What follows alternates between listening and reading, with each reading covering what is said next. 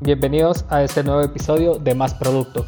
En esta ocasión contamos con la participación de Franco Hernández, con quien estaremos conversando algunos conceptos claves del desarrollo de producto.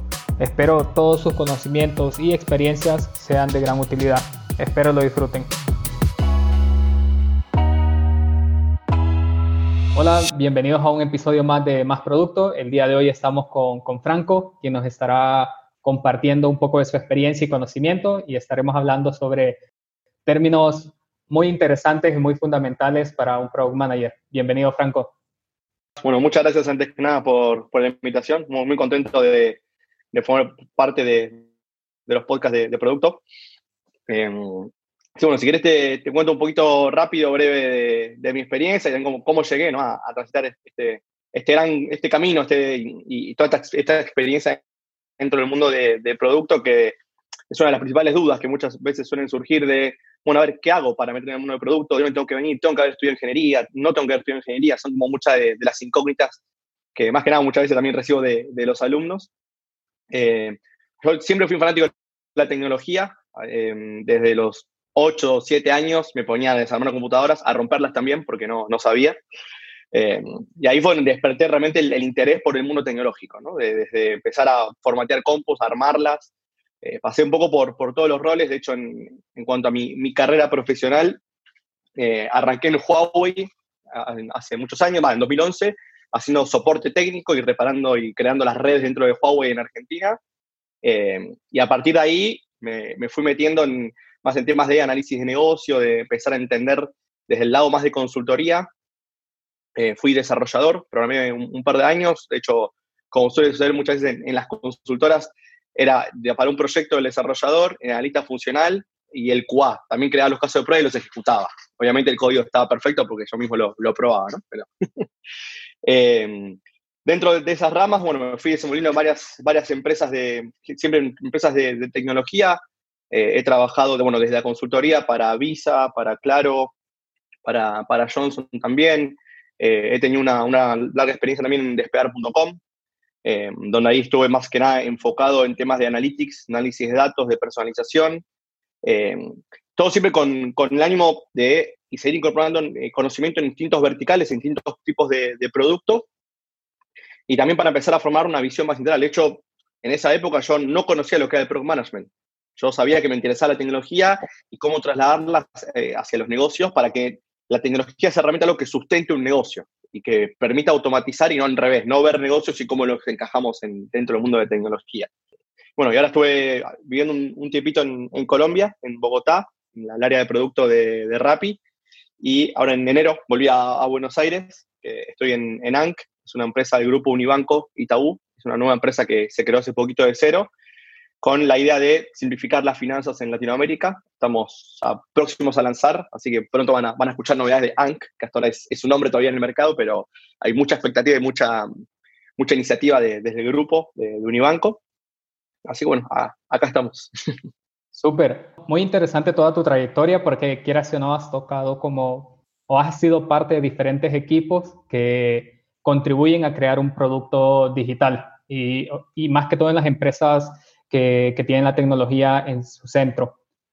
Pero con toda esta experiencia que tú fuiste adquiriendo de diferentes áreas, diferentes roles, ¿cómo crees que todo esto se, se, se, une, digamos, en el rol de Product Manager? Y acá me gustaría como ya entrar más en, en detalle sobre el rol de Product Manager. ¿Qué, qué, qué es un Product Manager o qué es Product Management como tal? Ahí es, es, un mundo muy, muy, interesante, de hecho, sobre el tema de, del rol, ¿no? La definición de, de qué es un Pro Manager, hay miles, eh, hay mu muchas definiciones.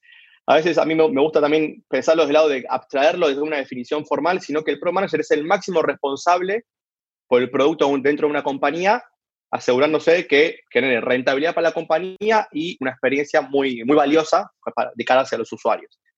Entonces ahí lo, lo importante a la hora también de, de definir ¿no? ¿Qué, qué, tiene que hacer el rol, qué implica, qué habilidades también necesita. Hay posibilidades en las que por ahí uno, que por ejemplo yo era por ahí más, más relacionado a, mi caso, que por ahí mi experiencia me llevó a transitar distintos roles que me permite tener una, una visión mucho más punta a punta de, de lo que es eh, los roles también involucrados ¿no? en la construcción de, un producto. Pero algo que yo menciono siempre, que es algo que aplica no solamente para el rol de producto, sino que creo que aplica también a la vida en general, que es entender los puntos de vista. Y el mundo de producto, y el mundo, y el mundo digital más todavía, donde siempre vamos a tener muchos intereses. Es decir, el área de operaciones va, a querer que la operación esté automatizada, que funcione perfecto, que no haya desvíos en, la operación. Tenés un área de finanzas que va a querer cuidar siempre el dinero, que la empresa sea rentable. Eh, tenés un área de tecnología que va a querer que el código sea lo más prolijo posible, que sea escalable, que el código eh, tenga la posibilidad siempre de, escalar y, de, crecer en cuanto a funcionalidades sin, riesgo.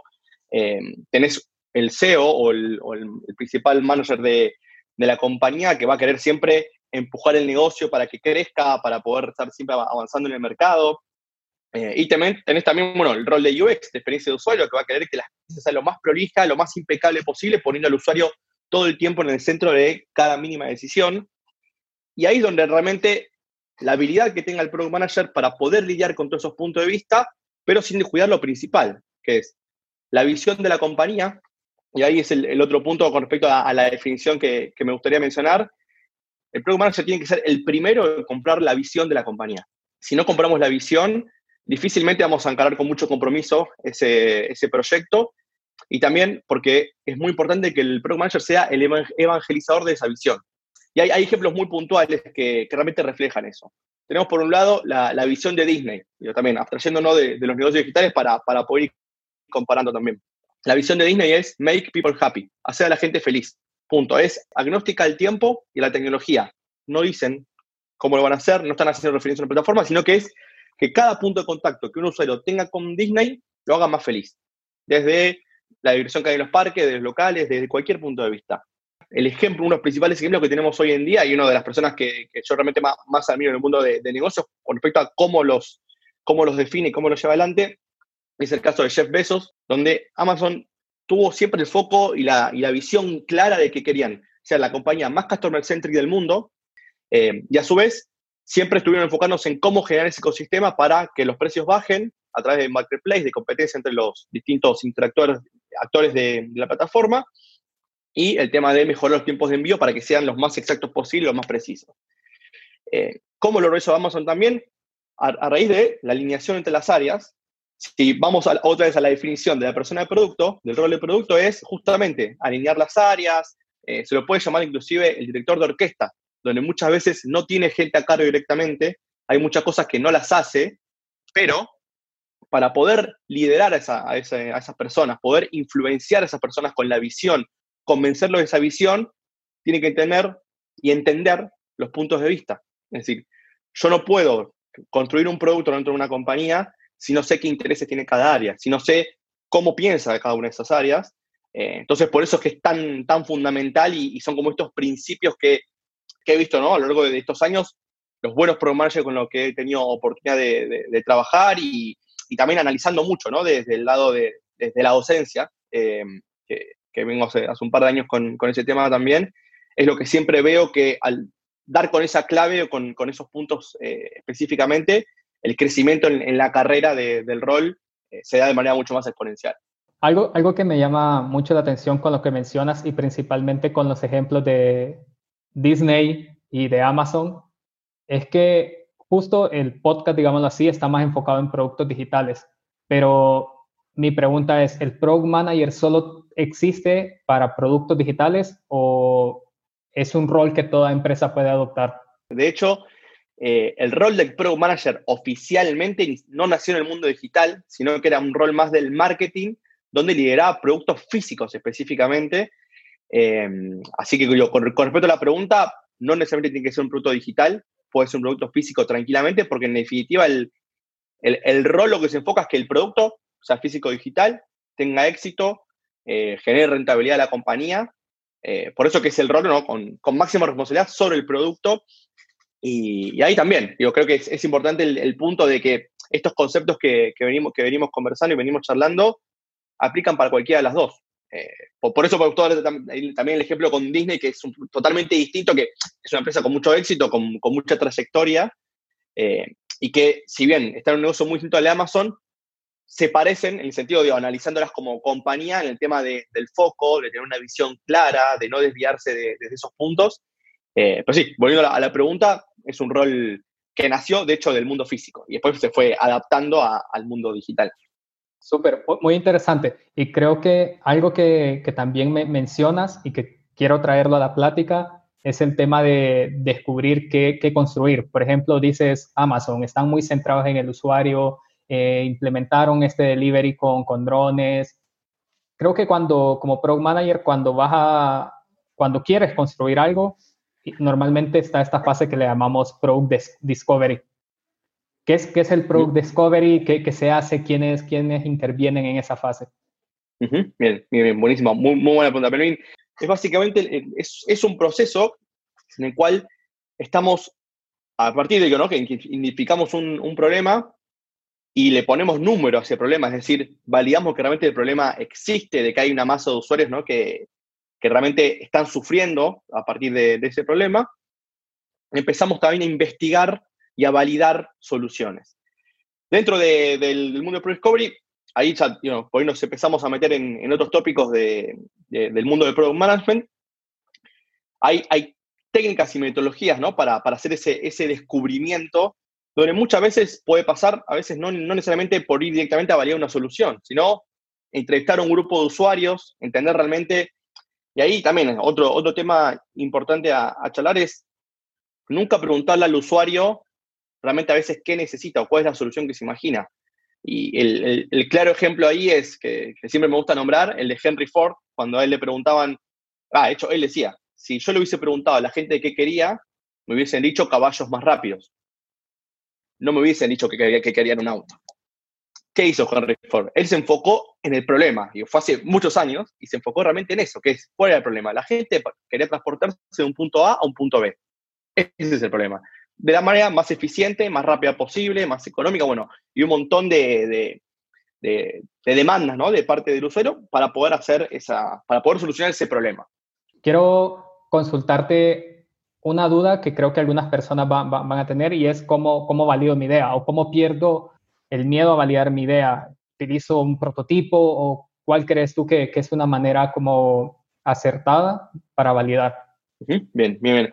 Buenísimo. Ese, ese tema también me, me, gusta muchísimo.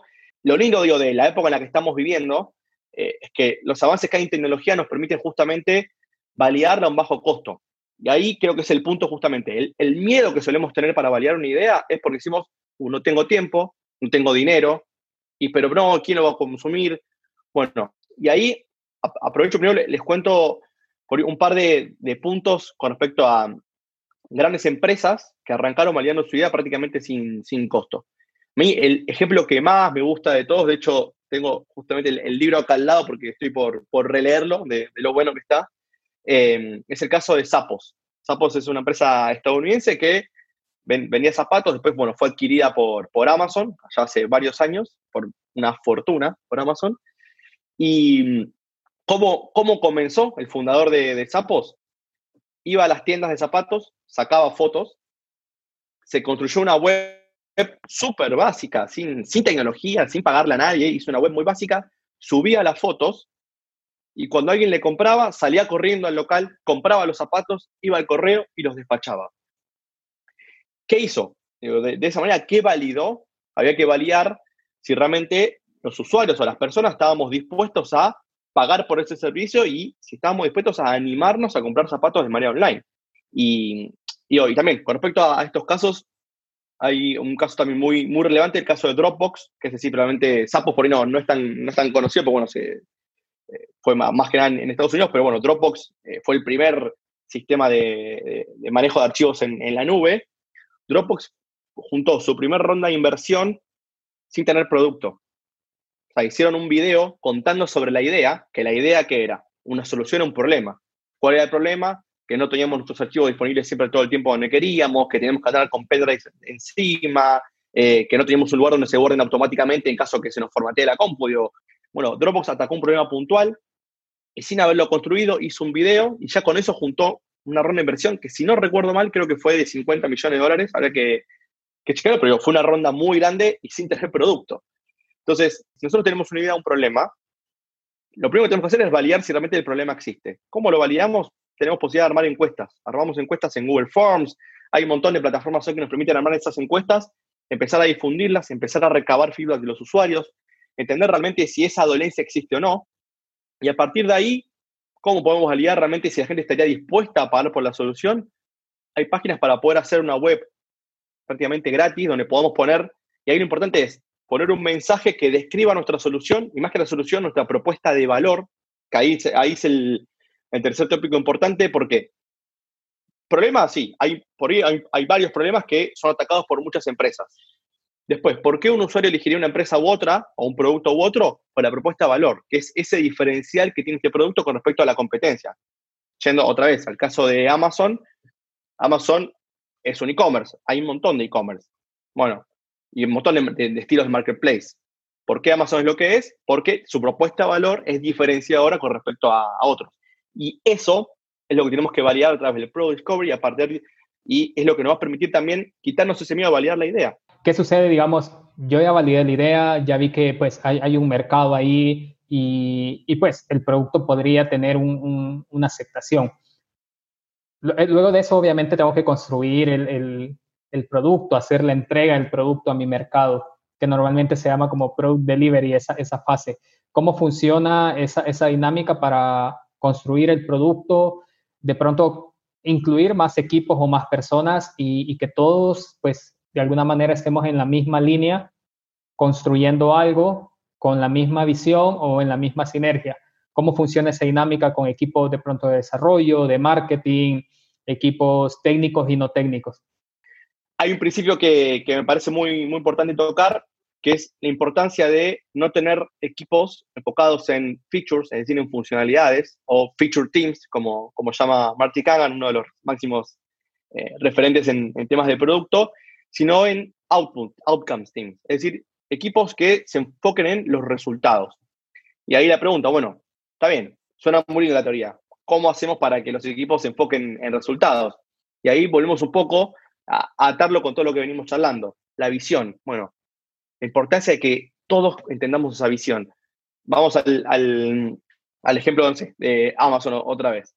Amazon tiene la visión de ser la compañía más customer centric del mundo, donde el usuario pueda encontrar siempre los mejores precios y los mejores tiempos de, entrega. Eso es la visión más aspiracional a nivel compañía que tiene que desprenderse en objetivos. Esos objetivos son los que vamos a perseguir todos a nivel compañía, es decir, bueno, vamos a tener un objetivo que es, debe ser en los mejores precios y otro los mejores tiempos de envío y otro la mejor experiencia de cliente. Ahora que tenemos esos objetivos que todavía no les pusimos un número, sino que son también sin, sin aspiracionales, tenemos que hacer el trabajo de ponerle número a eso. Hay una buena metodología que, mm, que creó Google hace varios años, la metodología de OKRs o OKRs, donde básicamente a, a ese objetivo le ponemos un número. Un ejemplo, el tiempo de envío. Amazon, imagino que tendrá medido por, por, localización, tiempo promedio de envío y por ahí es en una hora y tendrá también calculado el tiempo de qué porcentaje de, envíos se entregan con delay, que también es una métrica que se suele usar mucho en, estos tipos de, negocios. Y lo que hacen los equipos, por, por ahí hay un equipo encargado en temas de envío. Un equipo que tiene su product manager, su equipo de QA, su equipo de desarrolladores, a los cuales no se les dice qué hacer, no se le dice qué funcionalidad, qué feature tiene que desarrollar, sino es, bueno, hoy los tiempos de entrega promedio están en una hora, queremos bajarlo como compañía a 50 minutos. Entonces, el qué hacer para lograr ese objetivo depende del equipo. Entonces, no son equipos de funcionales, sino equipos que se enfocan en los resultados, que están iterando el producto todo el tiempo en busca de esa mejor solución. ¿Y por qué es tan importante ese punto? Y ahí ya eh, cierro el, tema, porque hoy, y hay un buen referente en ese tema que es Booking, que hace A-B testings todo el tiempo, más de 2.000 A-B testings corriendo en simultáneo, donde 8 de cada 10 soluciones a un problema no tienen resultado exitoso. Es decir, 2 de cada 10 probablemente tengan resultado, el resultado esperado. Entonces, mientras más podamos iterar el producto para llegar a esas 2 de cada 10, más se beneficia el usuario, más, más beneficio recibe la compañía y se, transforma en ese círculo ¿no? virtuoso que, que, también es un tema interesante para tocar. Justo con, esto último que estás mencionando, quiero, quiero enlazar la siguiente pregunta y es sobre la visión del producto.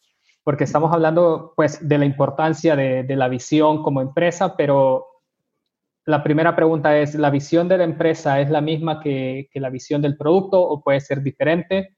Y la, y la segunda pregunta es, ¿quién del equipo de producto defiende esa visión del producto? ¿Es el product manager o, es otra persona? ¿Cómo la defiendes o cómo, digamos, la, la esparces en todo el equipo?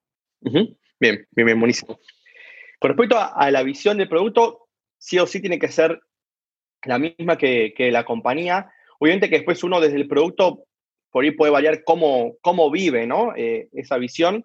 Lo vamos traduciendo al, producto para que el producto refleje esa visión, eh, que inclusive nuestra propuesta de valor es prácticamente la visión bajada a un término más coloquial para poder comunicarse al usuario. Estar, no, no puede haber discrepancia entre eso y son esas cosas en las cuales realmente hay, es importante ser fundamentalista en ese tipo de cosas por los ejemplos que hay a lo largo de la historia. Las empresas más exitosas es porque no se corrieron de eso. Entonces tenemos un parámetro y tenemos información para saber que eso realmente nos va a, tener, nos va a lograr tener un, impacto mucho más positivo que si tenemos una visión que realmente después no, no vivimos. Y también ahí, desde el lado del rol de, producto, y yo algo, algo que hago mucho en la práctica, es mencionarle siempre a mis equipos el tema, bueno, nosotros tenemos esta visión y cuando vamos a una planificación del sprint o del, proyecto, este, esta iniciativa la hacemos porque está alineada a la visión, que nuestra visión es esta. Eh, es, es, inclusive, inclusive no está mal ser redundante en esos temas, eh, porque la visión, como decía, muchas veces queda en un, en un costado, no se, la, no se la considera. Y ahí realmente es donde podemos, en el rol de producto, tener un impacto muy, muy positivo en, la compañía y en los resultados y obviamente en, los usuarios. Listo, perfecto. Ya para ir como cerrando el episodio, me gustaría preguntarte recomendaciones. ¿Tú qué le recomendarías a, a una persona que ahora es product manager y está en una empresa de pronto, no sé, algún recurso, eh, algún material que tú digas, hey, este, esto está bueno, deberías de consultarlo. Bien, bien, genial. Mira, ahora, ahora voy a tocar un par de, puntos con respecto a por ahí habilidades que conviene profundizar y después por ahí algunas lecturas. Entonces, con respecto a las habilidades, curiosidad, 100%. Pregunten siempre el por qué. No se queden con una respuesta preestablecida, digo. Y puede sonar, digo, medio, medio trillado el no, no creamos a veces en el, status quo. Pensemos realmente, pensemos fuera de la caja, busquemos realmente alternativas a las soluciones que hoy hay, porque los problemas por ahí se perduran a lo largo de la historia, los problemas no cambian tanto. Pero realmente la solución es donde va a estar el, diferencial. Entonces ahí, curiosidad, 100%. Humildad también, que, a ver, yo creo que también son valores que hacen a la, vida ¿no? de, uno en, general, la curiosidad y la, y la humildad, pero el rol de producto, al ser un rol tan multidisciplinario, requiere muy fuerte tener esas, esas habilidades o esos atributos, ¿no? Para, para poder sentarse siempre igual, igual al, resto y, escuchar activamente. También, tercer punto, escuchar mucho. No lleguen a una reunión queriendo serle que habla de movida o comentando. Tengan esa escucha activa continuamente. Eh, y después sí, creo que más por fuera de, de las habilidades blandas, es súper importante ser muy fuertes en temas de experiencia de usuario y en temas de analytics. De hecho, varios conocidos que, que por ahí han tenido la oportunidad de, ir bastante a Silicon Valley, me contaban que el rol de producto está virando bastante hacia eso, hacia experiencia de usuario y analytics, a, temas de análisis de datos, donde nunca hay que perder de vista, obviamente, el tema tecnológico, que siempre es un plus muy grande. Y ahí volviendo al, bueno, la segunda parte que quería comentar es más que nada lecturas recomendadas, tema de experiencia de usuario sí o sí es un must el libro de Steve Crack, de Don't Make Me Think, o No Me Hagas Pensar, y son de los, de los principios que yo siempre trato de tener en cuenta, o más, trato no, los tengo siempre en cuenta a la hora de analizar la experiencia de usuario y que siempre transmito cuando me, hacen preguntas enfocadas en esa disciplina, yo digo, enfoquémonos en no ser pensado al usuario.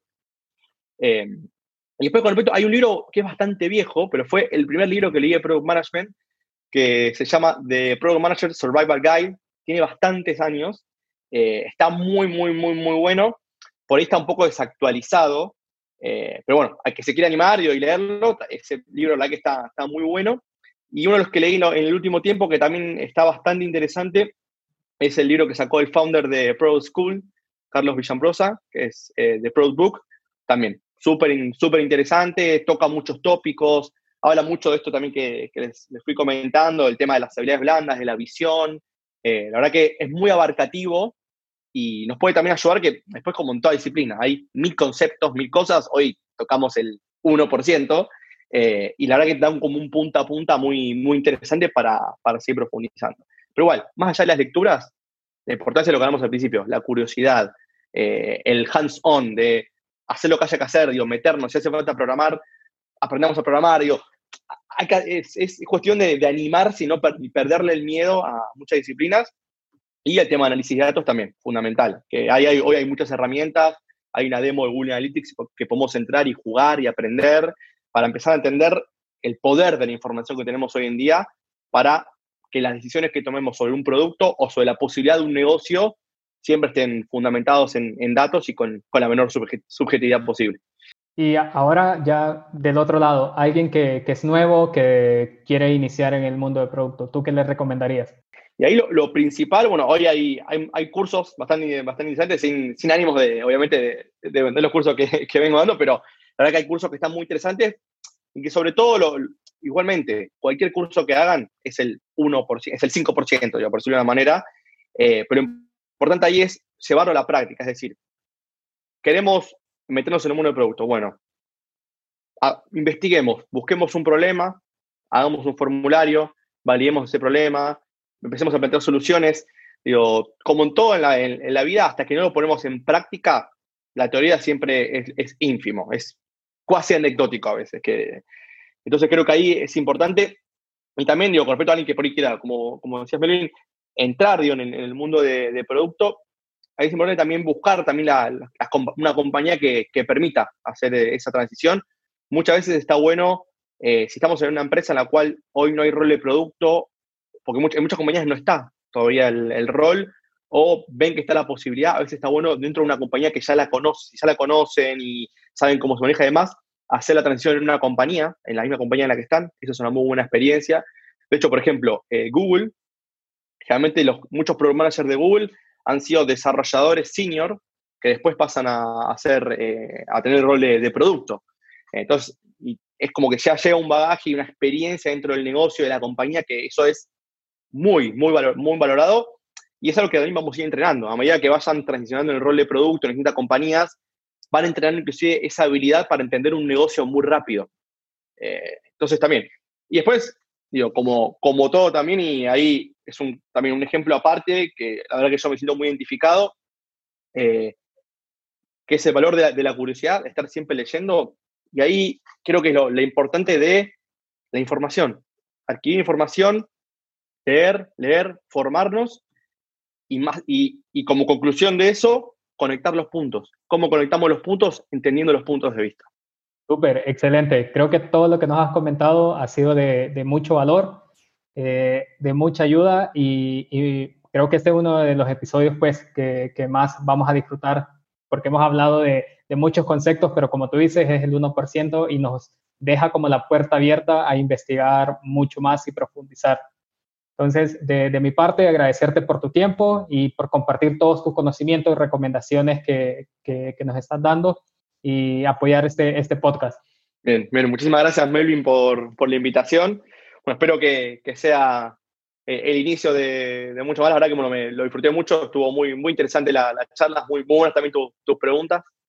Eh, así bueno, espero que, lo disfruten muchísimo. Cualquier cosa, si, si me quieren contactar o algo, si muchos de estos temas que, estuvimos tocando les despierta por ahí la semillita o la intriga en algún tópico especial que, quieran desarrollar, me pueden escribir por, por redes, en, por, LinkedIn, eh, después, después les puedo dejar mi, mi mail o cualquier, eh, otro punto de contacto para, para poder seguirla y, que todos puedan eh, perder ese miedo, ¿no? Como, como decía Juan hace un ratito, a, a, validar esa idea o animarnos a hacer esa transición al, al mundo del producto y, que la verdad que es, un mundo súper interesante y cada vez se demanda más. Perfecto. Hay, hay, mucho todavía por, por recorrer. Muchas gracias, Franco. Gracias, Melvin. Un abrazo.